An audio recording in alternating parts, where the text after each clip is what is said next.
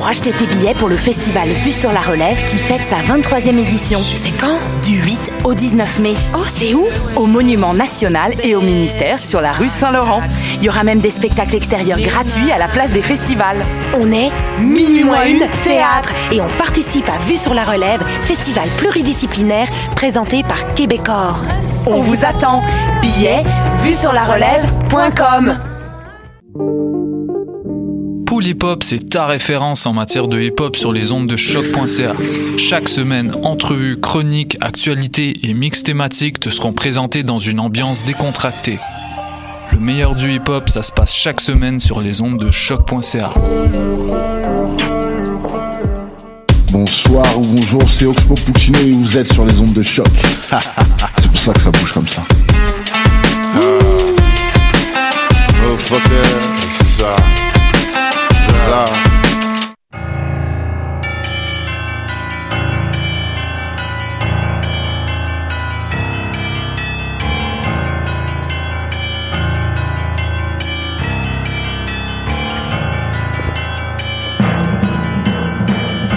Bonsoir, vous êtes bien sur les ondes de choc.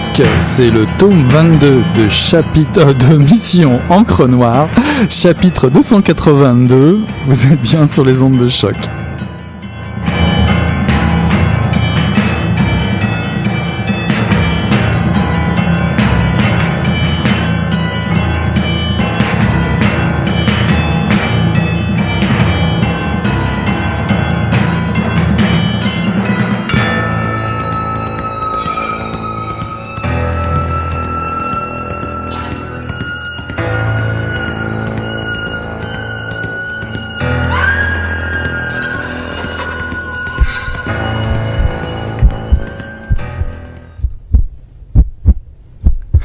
Encore aujourd'hui, j'ai peur de mes nerfs, de mes vaisseaux, de mes veines, de mes artères, de mes capillaires, fins comme des cheveux, de la chaleur de mon sang, de tous ces chemins internes qui me constituent, de tous ces mots trop concrets, visibles, tangibles, qui me rendent fébrile chaque fois que je les retourne dans ma tête, que je m'attarde à ce qu'ils représentent. Il m'oblige à fermer les yeux, à secouer violemment les mains dans les airs, comme si je cherchais à me débarrasser de ma carcasse, comme on pourrait se défaire d'un manteau lourd et encombrant. Me regarder les tempes, les poignets, les pieds trop longtemps me donnent envie de crier, car ce que j'y vois est catégorique, inaltérable. J'y aperçois une blancheur presque translucide, peau de lait, peau de lune, peau de mozzarella, m'a-t-on déjà dit. Et un vieillissement qui m'affligera d'année en année, qui me trahira en faisant surgir ces vaisseaux à la surface de mon visage, comme si c'était une nouvelle parure bleutée et saillante. Tuyaux, boyaux, vaisseaux, canaux, tubes. Plus ils sont petits, plus ils me révulsent. Bonsoir à toutes, bonsoir à tous. Euh, Désolé pour un début un petit peu euh, chaotique, euh, ça arrive de temps en temps, c'est le c'est le printemps, c'est le soleil. Ceci est un extrait de Corps, un recueil de textes sous la direction de Chloé Savoie-Bernard, paru en 2018 aux éditions Triptyque. À force de souffrance par une alchimie émotive mystérieuse, le cœur génère ses propres éclaircies.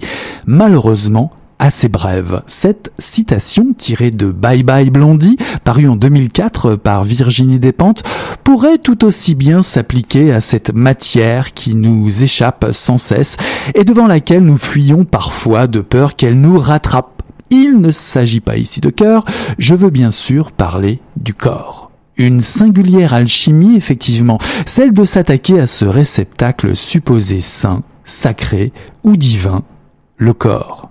Voici le projet littéraire hautement raffiné que 14 autrices et auteurs se proposent d'accueillir, adapter, confronter et dévoiler pour y apporter d'autres lumières sous la direction de Chloé Savoie-Bernard. Comment aborder cette carcasse que l'on forme, déforme, peint et coiffe au risque qu'il nous soit indubitablement infidèle?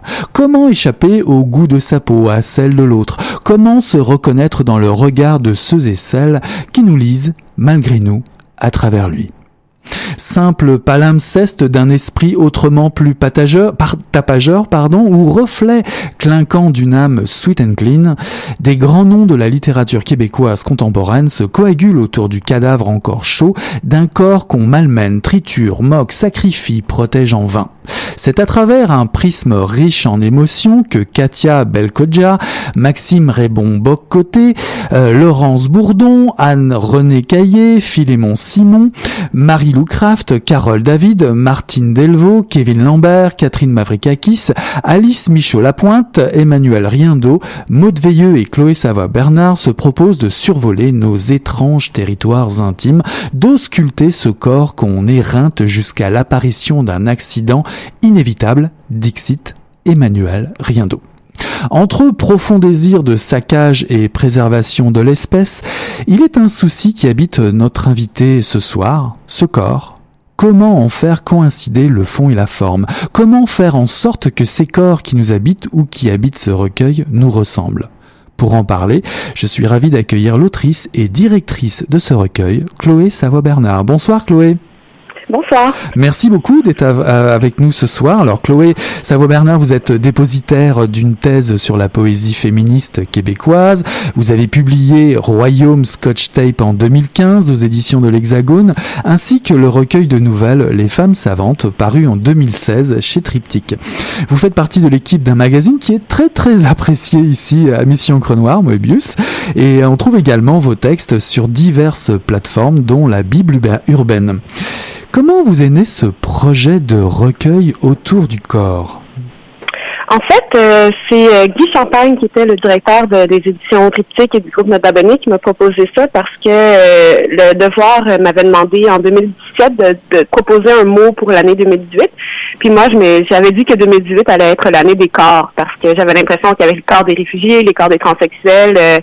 bref, ça allait être au cœur de nos conceptions pour l'année 2018. Ça y a mis la puce à l'oreille puis m'a proposé de diriger ce, collectif-là et j'étais ravie de sa proposition. J'aurais pas mieux pensé moi-même. Donc, c'est comme ça que, que alors autour de, de, ce thème du corps, euh, comment sont venus, euh, comment avez-vous, euh, je dirais, piloté les pistes de réflexion qui ont été proposées aux différentes autrices et auteurs que vous avez rencontrés? Ouais, ben quand je dis que c'est un mot un peu qui fait, qui, qui travaille beaucoup de, de gens, j'ai juste, j'ai juste, j'aurais juste envoyé un courriel puis j'aurais dit ah parlons du corps. Puis j'ai pas fait de proposition, j'ai pas fait d'appel de texte. Puis spontanément, toutes les personnes que j'ai contactées, sauf une personne malheureusement, mais sinon tous euh, m'ont répondu par l'affirmative. Donc euh, j'ai vraiment l'impression que c'est un mot qui est, euh, ben, évidemment, qui est universel parce que l'expérience du corps est universelle. Donc il y avait quelque chose à travailler là pour chacun d'entre eux. Puis ça a été assez facile en fait. J'ai pas eu besoin de cuisiner beaucoup pour qu'ils acceptent. Alors comment avez-vous fait pour sélectionner les, les autrices et auteurs alors? Oui, d'accord. mais en fait, je voulais, mais on, on le milieu de la littérature est assez petit, donc j'ai beaucoup de gens autour de moi euh, qui écrivent, des gens très proches, euh, comme Alice, dont vous avez lu un, extrait euh, qui est au départ, qui est une de mes meilleures amies depuis presque dix ans. Donc j'avais envie que ce soit à la fois des gens qui étaient très proches de moi, qui étaient mes amis, puis d'aller un peu plus loin, donc dans mon cercle un peu étendu, mais c'est toujours des auteurs qui étaient dont l'œuvre, sinon la personnalité, m'était familière. Catherine Marskakis, Carole David, Martin Delvaux, que j'oserais peut-être pas appeler des amis, mais dont l'œuvre me nourrit depuis longtemps. Alors, à quoi est-on attaché lorsqu'on veut euh, parler du corps? Un corps, ça devrait être simple. Euh, deux bras, deux jambes, une tête, un tronc, enfin quelque chose de, biologique, physique, mais, mais ici, on ne parle peut-être pas de la même chose. Non, ben c'est ça en fait qui me fascine avec l'idée du corps, c'est que euh, l'expérience du corps est, est, très très singulière pour chacun d'entre nous, mais est aussi euh, toujours mouvante. Hein. Comme l'expérience du corps que j'ai en ce moment, de mon corps en ce moment, peut peut-être être différente demain. Est-ce que j'ai tombé malade selon le sport que j'ai fait, est-ce que j'ai courbaturé, puis aussi euh, les émotions que j'ai durant la journée s'insèrent dans mon corps, s'inscrivent dans mon corps, euh, modifient la perception que j'ai de lui. Donc, il y a tout ça qui est déjà très intense, qui est très polymorphe, mais il y a aussi euh, toute la façon dont les autres perçoivent notre corps qu'on qu'on peut jamais capter, qu'on peut jamais comprendre, parce que les autres ont accès à des parties de notre corps euh, qui nous échappent. Je veux dire, moi, je me verrais jamais marcher euh, marcher de dos, tandis qu'il y a des dizaines de milliers, ben peut-être pas de milliers, là, mais des dizaines de personnes chaque chaque jour qui me voient marcher de dos. Donc, il y a quelque chose qui nous échappe de, de, de dès le départ. Alors quand on pense au corps, euh, l'idée première, j'imagine, qui nous vient à l'esprit, c'est un peu l'essence, la sensualité. Alors est-ce que votre recueil va nous inviter à une visite sensuelle du, du, du corps? Euh, Est-ce que ce recueil va nous faire dé ou alors est-ce que ce recueil va nous faire dépasser la notion de corps pour aller toucher autre chose? Et, et c'est quoi Ça serait quoi cette autre chose? Ben, j'ai trouvé ça très intéressant parce que dans le recueil, en fait, j'ai pas du tout limité les auteurs. J'aurais juste euh, demandé de me proposer quelque chose. Donc après, il était libre d'aller euh, d'aller dans, dans tous les thèmes, dans toutes les thématiques. Mais justement, il n'y a pas beaucoup de cette sensualité, voire de, de, de cette sexualité-là qu'on pourrait, de prime abord, euh, associer à l'idée du corps, en fait. fait. Évidemment, le corps est une frontière, un peu comme vous le dites. Donc, c'est cette frontière-là qui nous permet d'être touché ou d'être flatté, qui nous permet la tendresse. Mais c'est pas du tout ça, ou presque pas ça qui est qui est évoqué dans le corps. Donc, euh, j'ai l'impression que notre expérience du corps est, un peu solitaire finalement. Mm-hmm. Puis s'il y a une sensualité, c'est une sensualité qui est, euh, qui est vraiment euh, du côté du goût, qui est du côté, je sais pas, plus du côté d'une sensorialité qui est lié aux cinq sens, qui est vraiment vers une sexualité. Donc, je pense que ça dit quelque chose euh, de notre époque aussi, parce que j'ai souvent l'impression qu'on pense qu'on est sursexualisé ou, euh, tu sais, on, entend beaucoup ce, ce type de discours-là, tandis que si, euh, puis là, on voit bien qu'en demandant à 14 voix qui sont assez différentes, voire très différentes, ben, on n'est pas du tout dans la sexualité, on n'est pas du tout là-dedans. Donc, oui, c'est un, un, un, recto verso de, du discours ambiant, ouais, quelque chose comme ça. On a coutume de dire qu'il y a deux pôles classiques, je dirais, quand on on évoque le corps et la littérature. En tout cas, il y a, deux pôles classiques qui se dégagent au sujet du corps, si je puis dire. Euh, d'un côté, il y a le corps qui fonctionne comme une abstraction, un personnage fictif, un, corps idéal qui met en valeur euh, le texte. Puis de l'autre, mhm. on a euh, l'autre conception, le corps organique, personnel, le corps qui souffre, le corps qui boit, le corps qui respire, un, personnage en chair et en os dont on raconte l'histoire. Retrouve-t-on en quelque sorte cette dichotomie ici dans ce recueil? Je comprends bien votre question, oui, j'ai l'impression parce qu'on parle, euh, le texte de Monde Veilleux peut-être, euh, qui est le dernier du recueil, parle spécifiquement de la difficulté à associer le corps physique au corps littéraire. Qu'est-ce que serait le corps littéraire? Puis euh, à d'une façon assez, ben, assez intéressante, très intéressante, cette espèce de de, de difficulté euh, à faire ce nuage, euh, ce nouage-là entre corps matériel, corps de l'écrivain et corps euh, fictif. Mhm. Donc, on, on, essaie de revisiter ces catégories-là, puis puis de proposer quelque chose, ou du moins d'interroger ces catégories-là. Donc, oui, tout au long du recueil, j'ai l'impression qu'on parle de ça parce que, évidemment, quand on écrit, ben, on n'a pas le choix de le faire matériellement via le corps. si on écrit à la main ou à l'ordinateur, ben, je veux dire, c'est le corps est, nécessairement un vecteur. On n'en parle pas assez, mais il y a un, le geste à l'écriture est, est corporel finalement. Donc, euh, ouais, j'ai l'impression que tout au long du recueil, on, parle de ça. Puis il y a beaucoup de textes qui sont plus euh, du côté du récit, donc euh, qui sont un jeu où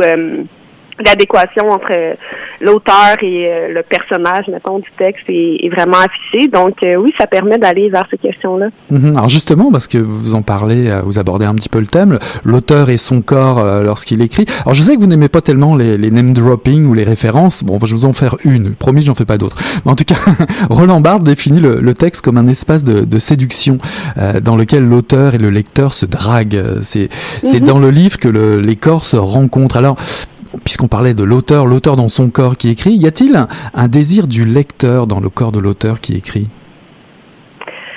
Hmm, Qu'est-ce que vous voulez dire un désir du lecteur? Euh, Si le, lecteur désire le corps de l'auteur? Ou l'auteur euh, pense-t-il au lecteur lorsqu'il écrit? Ah, ben je pense que ça dépend de tous et chacun. Moi, j'avoue que c'est pas. Euh, je sais que ça soit pas trop une, une problématique parce que c'est en oubliant que j'aime parler que que je ressens une liberté ou que je me donne une, une attitude. J'ai l'impression que si je pensais toujours au destinataire, euh, je me serais encore plus refoulée que je le suis déjà. mais, mais après, oui, évidemment, le lecteur euh, euh, comment dire, infléchit le texte par la matérialité de son propre corps, puis je veux dire, tiens le livre et l'insère dans sa vie quotidienne par le biais de ce corps-là. Donc, on peut pas, on peut pas en faire si Par contre, penser au destinataire, moi personnellement, c'est pas une chose que je fais, mais je pense que d'autres le font, puis c'est correct aussi, là, à chacun, à chacun sa façon. Alors le corps, vous le placez au cœur de votre réflexion, vous êtes, vous êtes euh, l'autrice de, de, de, deux textes dans, dans ce recueil de nouvelles, notamment euh, le, le, texte liminaire. Euh, mm-hmm. Vous parlez de cette ambiguïté. Comment toucher l'autre? Comment aborder l'autre corps à travers la littérature, euh, qui est un lieu fort différent selon les uns les autres, un lieu, j'ai l'impression, qui vous échappe sans cesse? Pourquoi le corps m'échappe sans cesse? C'est la question que je vous euh, pose. oui, c'est une grande question. Pourquoi le corps m'échappe sans cesse? Euh, ben, je sais pas, je pense que c'est assez personnel finalement, mais je pense que c'est euh, c'est parce que j'ai l'impression que mes contours sont mouvants, un peu comme je disais d'emblée, que, que j'ai de la difficulté en fait à, à, faire une adéquation entre ce que je ressens à l'intérieur comme mes émotions, puis puis mon corps. Finalement, j'ai l'impression que ce que je ressens est, et pas et pas mon corps donc ça colle pas tu sais ça a jamais collé pour, pour, aller un, petit peu plus loin dans la question parce que justement on va pouvoir euh, développer par rapport à votre second texte qui est qui mhm. s'intitule se fondre là on parle d'un de personnage qui qui voyage euh, à Haïti sur les traces d'un passé familial à Paris mhm. sur les traces d'une inspiration des lectures passées et puis puis Cuba le on va dire le corps voyage euh, le corps qui se travestit pour paraître euh, pour ressembler au pays qui, qui découvert. Qu'est-ce que vous avez découvert justement en traversant, je dirais, avec ces personnages Haïti, Paris et, Cuba? Oui, ben en fait c'est pas un personnage, c'est vraiment un, c'est un récit, c'est un récit personnel. C'est pas, je veux dire, je fais pas de, manière là-dessus. c'est vraiment un texte au jeu, puis puis c'est moi. Donc ce personnage-là dont vous parlez, euh, c'est moi. Donc, euh, ben, je trouvais ça intéressant de, de poser la question de l'identité, puis de l'adéquation l'inadéquation par rapport au voyage, parce que, ben, un peu comme comme je disais précédemment, euh, ben, ma sensation par rapport à mon corps est très est très diffuse. Puis je me suis demandé au travers de ce texte si cette sensation de, de dissociation quelque chose comme ça pouvait être liée au, lieu que je traversais. Donc, euh, je suis métisse, donc mon père est haïtien, ma mère est d'origine acadienne, donc ça fait qu'au Québec, au Québec, mon identité québécoise est inventée euh, un peu au-delà des généalogies. Donc, euh, en allant en Haïti pour la première fois, j'ai essayé de, de voir si ce pays-là pouvait me donner euh, une sensation de d'appartenance finalement, ou si mon corps pouvait appartenir à ce lieu-là. Puis pas réellement, oui et non. Même chose pour Paris, oui et non. Puis à Cuba, ce qui est intéressant pour moi, c'est de c'est parce que le corps, mon corps dans la ville se fondait, correspondait genre mm-hmm. au, au paysage en quelque sorte. Puis, euh, mais finalement, ça échoue aussi. Là, c'est pas parce qu'on on, on fond dans, dans, le paysage que, que l'identité est enfin assise. Alors là, il y, a, y, a un aspect qui est intéressant justement parce que euh, on arrive sur le, problème de la langue parce qu'à Cuba, en fait, euh, vous n'êtes, vous paraissez être comme une cubaine, mais mhm. euh, vous ne parlez pas la langue. Ça, c'est vraiment intéressant. J'ai trouvé ça étonnant parce que finalement, je dis en tant qu'écrivaine, euh, vous ne trichez pas parce que finalement, votre personnage, vous auriez très bien pu le faire parler couramment espagnol, mais mais même si vous dites être être à votre place dans la ville en tant que personnage, je dirais en même temps, euh, il y a cette part qui dit non, je, je ne veux pas tricher, mais j'ai comme l'idée, j'avais l'idée qu'il y avait comme une tentation d'être autre chose de mieux que vous vous interdisiez de le faire en tant qu'écrivaine. Ben oui, j'aurais pu prétendre, mais euh, mais je pense que le texte aurait pas été intéressant si, ou aurait été moins intéressant si justement ça ça fonctionnait. Finalement, là, si tout était résolu, si le personnage ou, ou et ou moi là, c'est difficile à trancher, avait parlé espagnol dans dans la ville, ben ça aurait fonctionné. Puis est-ce que c'est un texte intéressant si tout fonctionne et tout est résolu? Ben je sais pas. Quand tout est résolu, il y a plus de littérature, non? Donc euh, voilà, voilà pourquoi l'espagnol ratait quand même, parce que je parle espagnol, mais mon espagnol n'était pas assez bon pour se fondre. Mon espagnol euh, faisait que j'étais hétérogène encore. Ouais, mais là où je voulais vous emmener, c'est effectivement, euh, c'est parce que je voulais aussi comparer euh, cette position-là à celle de Maud Veilleux, vous en parliez un petit peu tout à l'heure, qui elle en fait ne se voit pas du tout en personnage d'un autre roman et qui écrit, je, je, je cite, écrire l'autre, c'est le déposséder de son pouvoir de sujet. Être dans la fiction me rapproche de la mort. Ça, c'est pas mhm. mal à l'opposé de votre conception quelque part. Mmh, vous, vous, me posez des questions difficiles. En fait, euh, c'est drôle parce que je me sens, je me sens très proche. Non, ça va, c'est intéressant, mais je me sens très proche du texte de, de Maud Veilleux parce que ça m'a fait beaucoup me poser des questions par rapport aux personnages que j'inventais ou non dans mes récits ou euh, au fait que j'assumais pas parfois que, que c'était moi ou que c'était mon identité. Tu sais, je, puis je veux pas parler pour Maud, mais j'ai l'impression que Maud euh, dans ses textes, tente d'être au plus près d'une vérité, peu importe qu'est-ce que le mot vérité veut dire, mais d'être au plus près d'une non-trahison, donc un non-travestissement, donc d'assumer un jeu. Donc, euh, c'est ce que j'ai essayé de faire quand même dans, dans Corps en, en assumant que c'était moi, puis dans Luminaire aussi en parlant en mon propre nom et en ne déguisant pas ou en euh, m'attinant pas de fiction ce nom-là.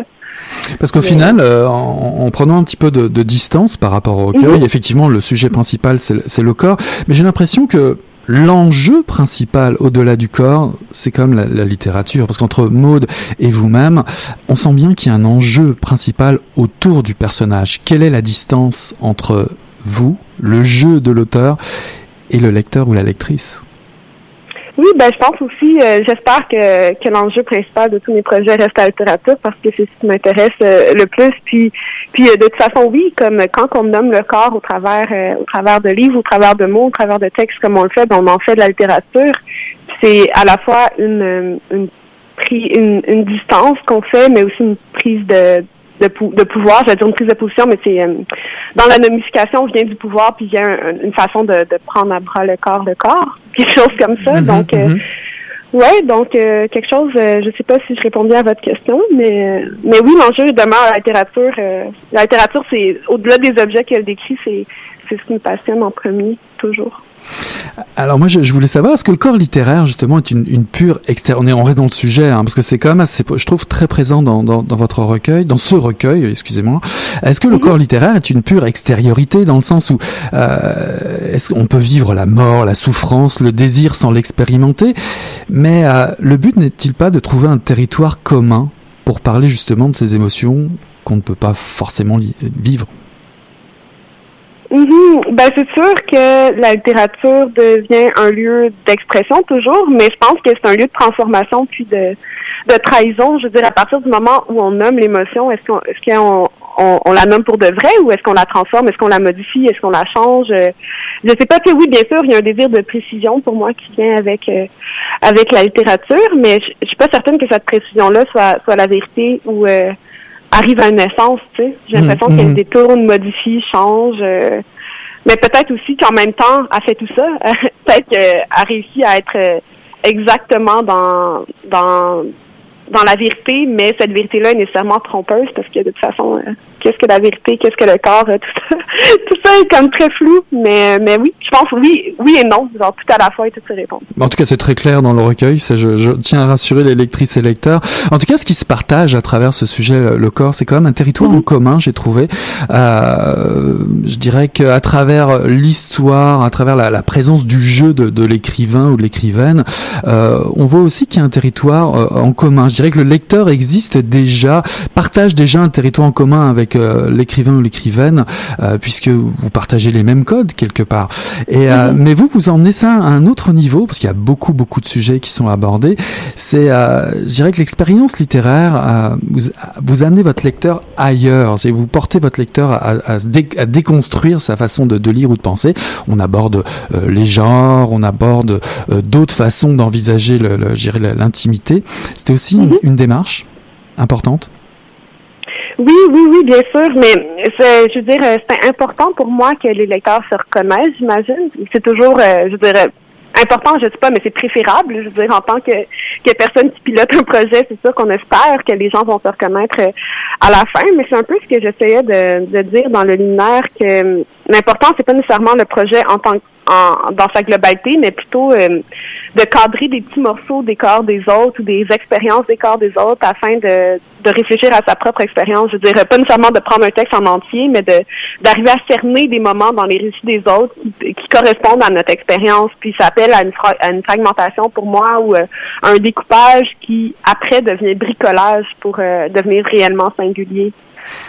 Et, est-ce que vous trouvez que le format justement de, de nouvelles en tant que tel permet justement la cette multiplication de points de vue, une, une richesse que qu'un roman euh, pourrait pourrait paraître un petit peu plus difficile à, à? Oui, ouais, ben je pense. Euh, je veux dire, les collectifs, des fois, c'est, compliqué, puis c'est inégal. Puis, euh, je veux dire, sans risque, là, les collectifs au Québec, euh, c'est vraiment quelque chose qui, qui se vend moins que, que justement les romans. Donc, euh, donc c'est un risque éditorial, mais j'avais l'impression que pour un projet qui s'intéressait au corps, euh, la protéiformité du tout était vraiment un plus parce que justement, il y avait non seulement une, euh, il y a une différence de ton, il y a une différence de sujet, de thématique, mais il y a une différence de forme, de, de texte en texte. Là. Il y a des textes euh, qui sont vraiment plus euh, nouvelles nouvelles, je pourrais dire, qui correspondent plus à une nouvelle canonique. Il y en a qui sont plus du côté du récit. Il y en a qui sont vraiment plus du côté d'une prose poétique. Donc, il y avait quelque chose avec cette, cet éclatement générique que je trouvais passionnant. Puis, euh, puis oui, qui, qui pouvait euh, peut-être rejoindre un plus grand lectorat ou en donner plus euh, aux lecteurs.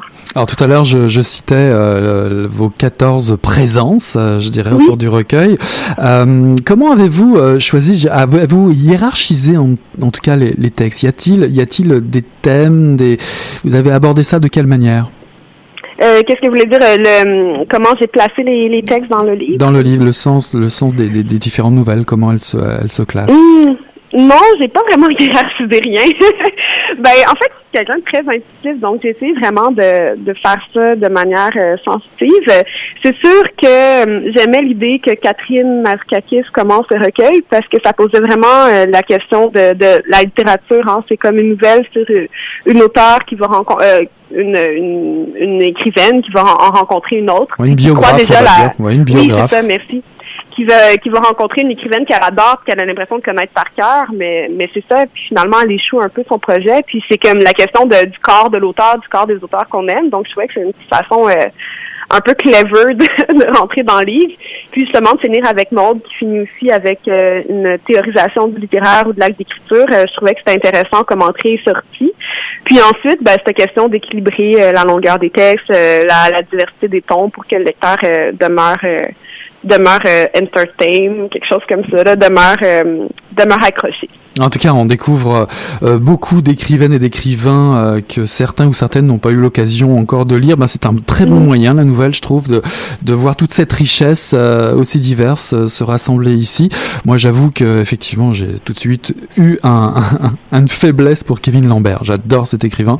En tout cas, euh, je vous conseille de le découvrir si vous aimez un petit peu l'écriture, un petit peu, on va dire, qui pique, un petit peu révoltée. Ça, c'est vraiment très bon, évidemment. Catherine Mavrikakis, Martine Delvaux, ça c'est euh, c'est fantastique. En tout cas, je, recommande euh, fortement euh, cette lecture. Le, corps politique, le corps sensuel, le corps révolté, souffrant, c'est toute l'expérience que je souhaite aux lectrices et lecteurs de découvrir à travers ce recueil Corps paru chez Triptyque en 2018 sous votre direction. Chloé Savoie-Bernard, merci beaucoup d'avoir accepté cette invitation. J'étais ravi de vous recevoir. Et avez-vous des projets, d'autres projets qui vont arriver très bientôt, bien euh, oui, je sors un nouveau recueil de poésie euh, cet automne à l'Hexagone. Bon, bah, c'est un rendez-vous, n'est-ce pas? J'espère. Merci beaucoup, en tout cas. Merci beaucoup d'avoir été là. Merci. Bonsoir. Bonsoir.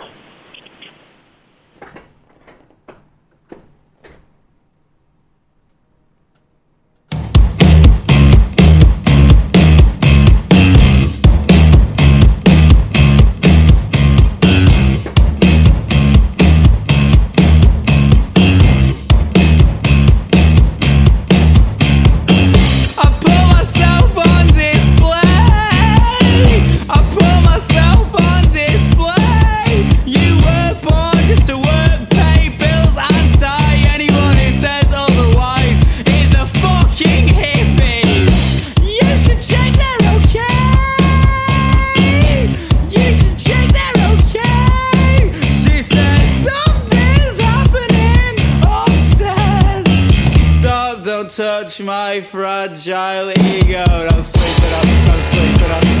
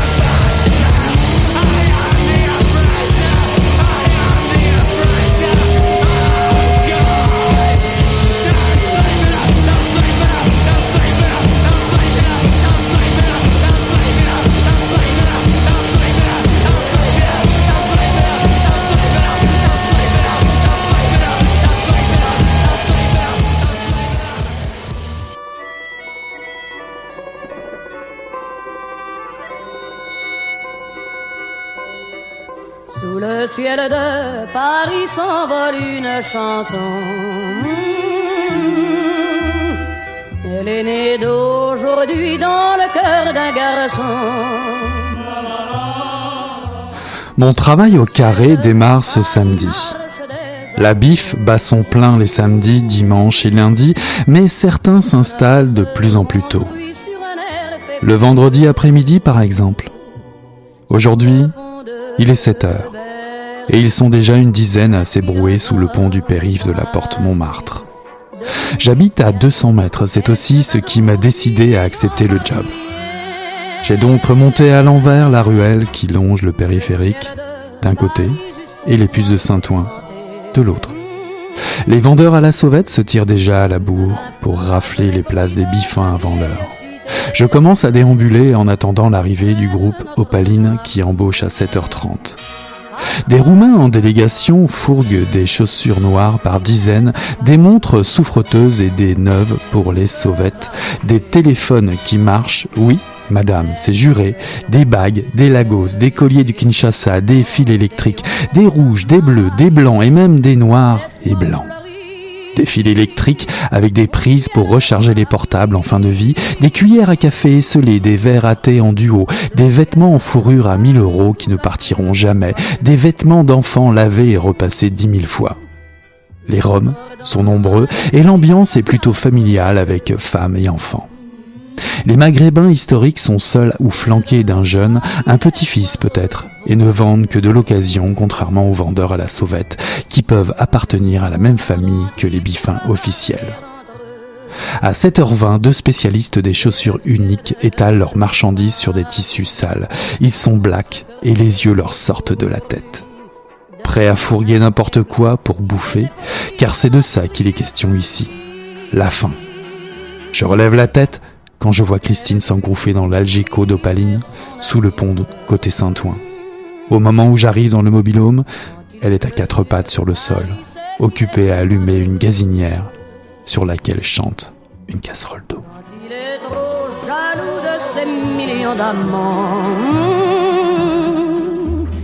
Il fait gronder sur son tonnerre éclatant. Ceci est un extrait des Bifins de Marc Villard, paru en 2018 aux éditions Joël Losfeld. Comme le chante Edith Piaf sous le ciel de Paris, il y a un drame qui couvre à Paname. Des clochards et des gueux s'endorment sous le ciel de Paris. Un bifin est un chiffonnier, une personne de euh, la rue, un sans-abri, un nomade des rues. Qu'il soit vendeur à la sauvette, itinérant, intervenant social, infirmier urgentiste, pompier, flic ou voyou, les personnages de ce court roman sont en mouvement perpétuel. Une marée noire qui revient chaque jour, chaque soir du côté des puces de Saint-Ouen.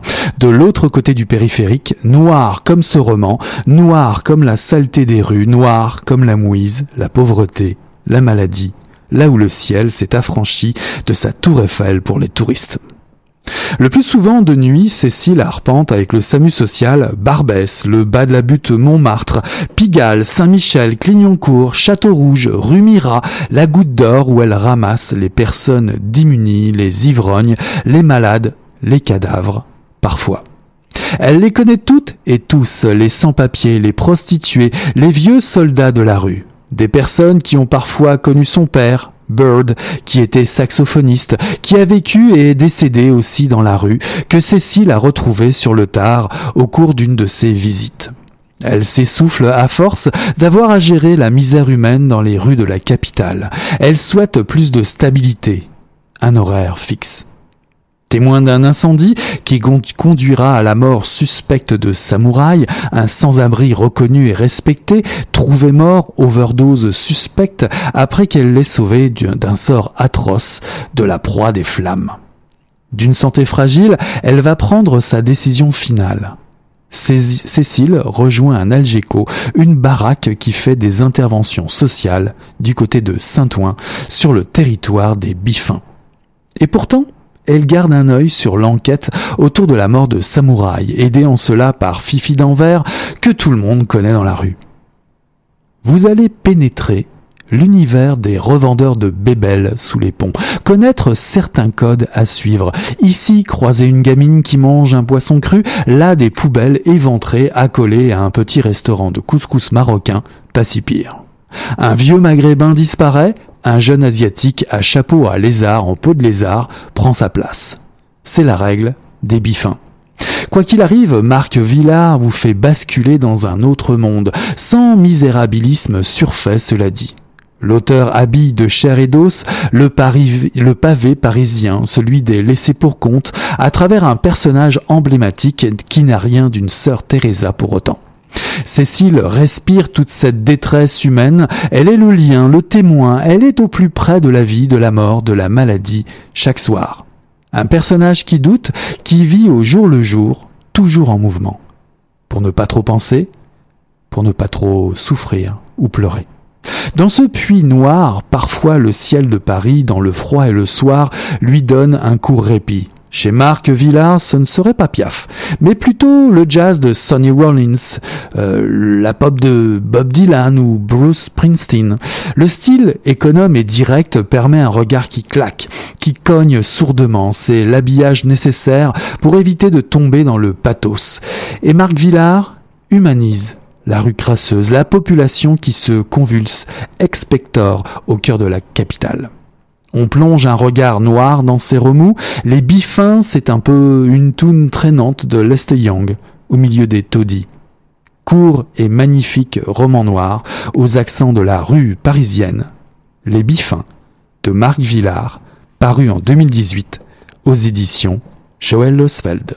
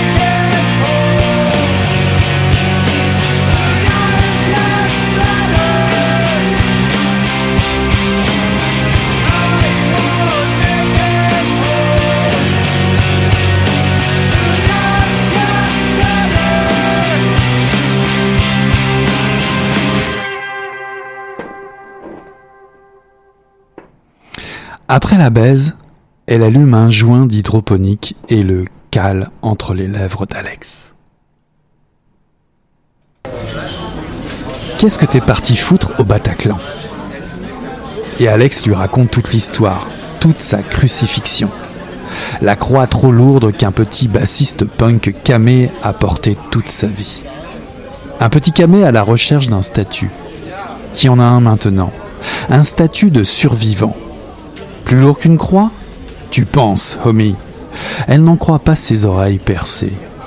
Il a menti aux flics. Inventé toute cette histoire avec cette fille Pauline. Il n'a jamais foutu les pieds dans ce putain de Bataclan.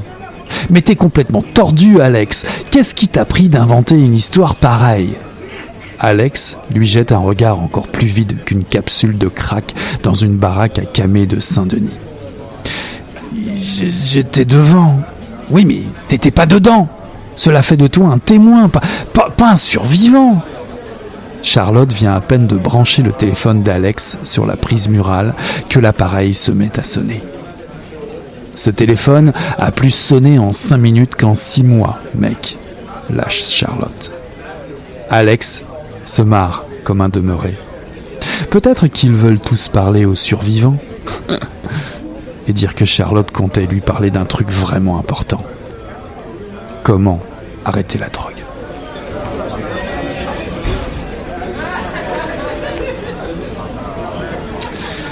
Ceci est un extrait de Animal Boy de Karim Madani paru en 2018 aux éditions Serpent à plumes. Rappelez-vous, nous avons déjà croisé l'auteur Karim Madani à Mission Encre Noire, euh, Jewish Gangsta, aux origines du mouvement Goon. Il nous faisait découvrir l'enfer de Brooklyn des années 90, la guerre des gangs à coups de références jazz, soul et funk sous forme de fiction reportage. Ici, nous sommes à Paris en 2015 et pour une raison assez évidente. Alex, toxico errant, traîne aux abords de la salle de spectacle du Bataclan. Mhm le fameux 13 novembre, alors que les aigles du métal de la mort, les Eagles of Death Metal, montent sur scène. Alex croise une bande de cousins habillés de gros vêtements épais, trop épais pour la saison. Lorsque les premiers coups de feu détonnent, Alex fige devant les scènes de cauchemar gore. Une fille de 25 ans à peine, à la beauté fulgurante, se retrouve dans ses bras, le sang gicle à gros bouillon d'une blessure fatale au cou. Une plaie large comme un 45 tours, un EP si vous voulez. La vision d'horreur qui ouvre le roman est livrée de manière brute, au premier degré du gore. Le sang gicle, les viscères se répandent sur le trottoir. Il croise des survivants qui fuient l'horreur comme lui, la jeune femme dans les bras, jusqu'à ce que des infirmiers et des policiers l'aident à son tour. Paname a des airs de guerre civile. Alex se retrouve à l'urgence. Junkie en manque, il est peut-être perdu mais comprend une chose, il a changé de statut. Il est, lui aussi, un survivant, malgré lui, un faux survivant. Et il compte bien en profiter. Interrogé par la police, poursuivi par les journalistes, la machine à mensonges se met en branle, alors que la foudre s'est abattue sur Paris.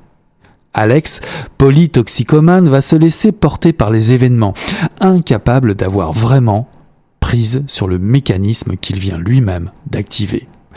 Karim Madani donne voix à un personnage dénué de logique. Son émotion est palpable, son désarroi aussi, puisque à la tension immédiate de l'événement, le Bataclan, succède le besoin du prochain fixe. L'auteur multiplie les références pop, ciné, musique pour évoquer l'impossible. Nous allons remonter le fil de l'histoire d'Alex. Drummer dans un band punk, son séjour en prison, suite à un concert qui a mal tourné, sa rencontre avec un truand, Lou, un animal boy comme lui, un homme qui fout la frousse à Charlotte, la blonde d'Alex, toxico, mais qui veut décrocher. Décrocher de la guenon, métaphore de la dope. C'est elle qui tente de le ramener à la raison dès le premier coup de fil de la journaliste du quotidien, Le Parisien, cherchant à obtenir une entrevue avec le soi-disant survivant. Karim Madani nous parle du Paris de la Défonce, d'un Paris impitoyable pour les déclassés, une ville de riches ravagée par le pouvoir de l'argent des winners.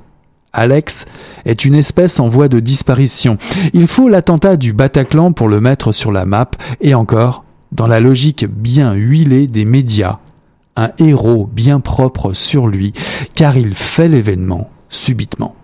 Lui, Alex, témoin du ravage des années 2000, de la dope du chômage et de la prison.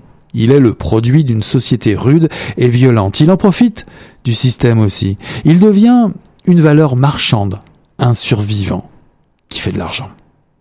Karim Madani ne perd pas de temps. Il est le premier à s'emparer de l'événement du Bataclan pour en faire en toile de fond un élément perturbant et éclairant. La violence extrême de ses premières pages est répercutée tout au long du roman. Dans les pas d'Alex, héros déclassé, Karim Madani nous parle de gens coupés du système, criminalisés par leur mode de vie. Paris est une ville compliquée pour les outsiders.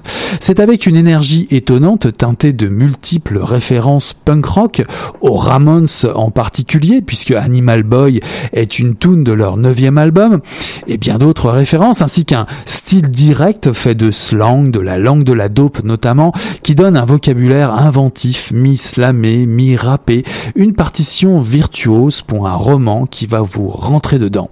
La violence du Bataclan apparaît vraiment comme l'antichambre du pire à venir. Le futur est sombre et noir comme le fond de la scène. Roman coup de poing, Animal Boy de Karim Madani, paru en 2018 aux éditions Serpent à plumes.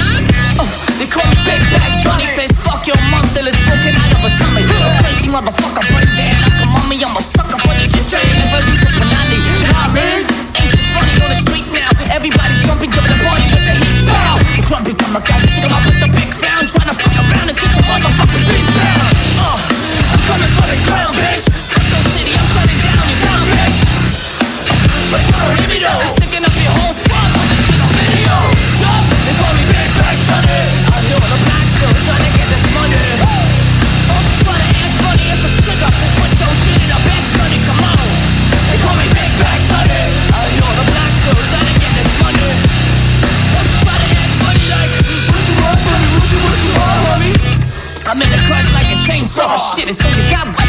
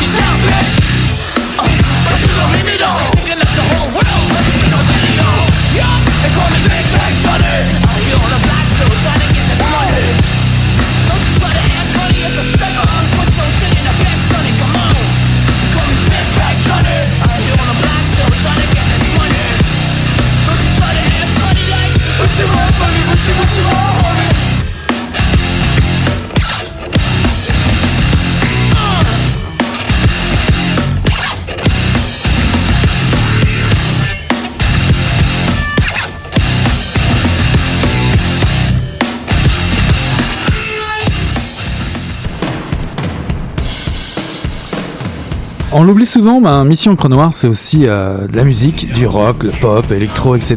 Puis euh, c'est l'occasion aussi, à travers notre agenda ce soir, de parler de ça.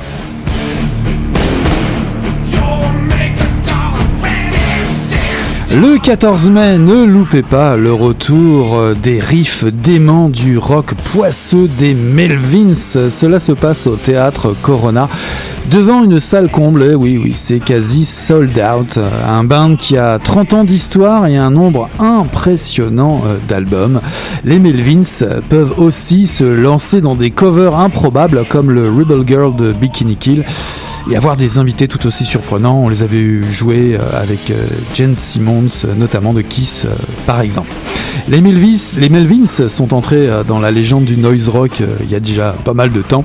Un show explosif et irradié vous attend au théâtre Ro- Corona le 14 mai. Et puis c'est un show qui est présenté par Greenland Production. En tout cas, je vous raconte, je vous reviens pardon pour vous raconter le show plus tard. Comptez sur moi.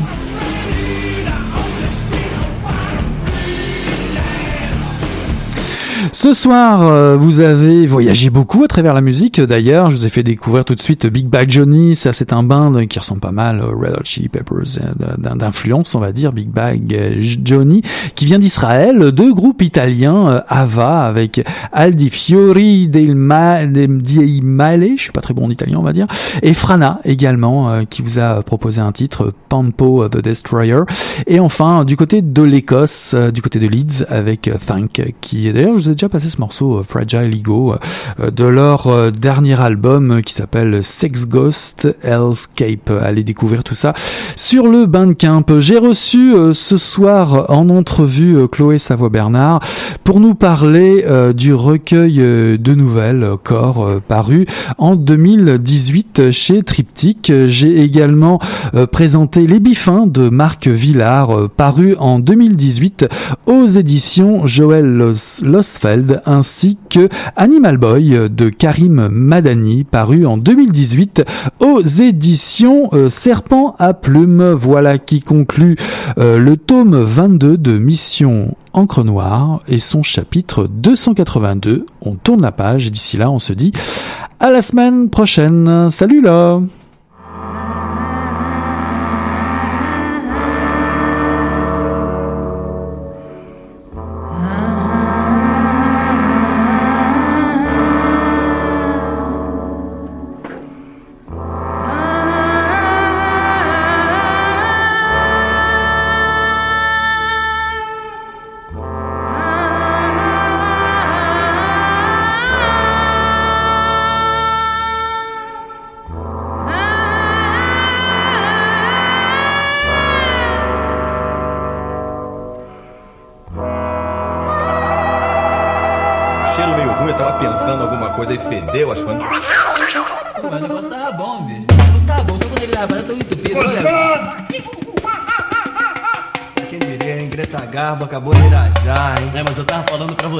Depois que eu passei a me sentir, aí o negócio ficou diferente.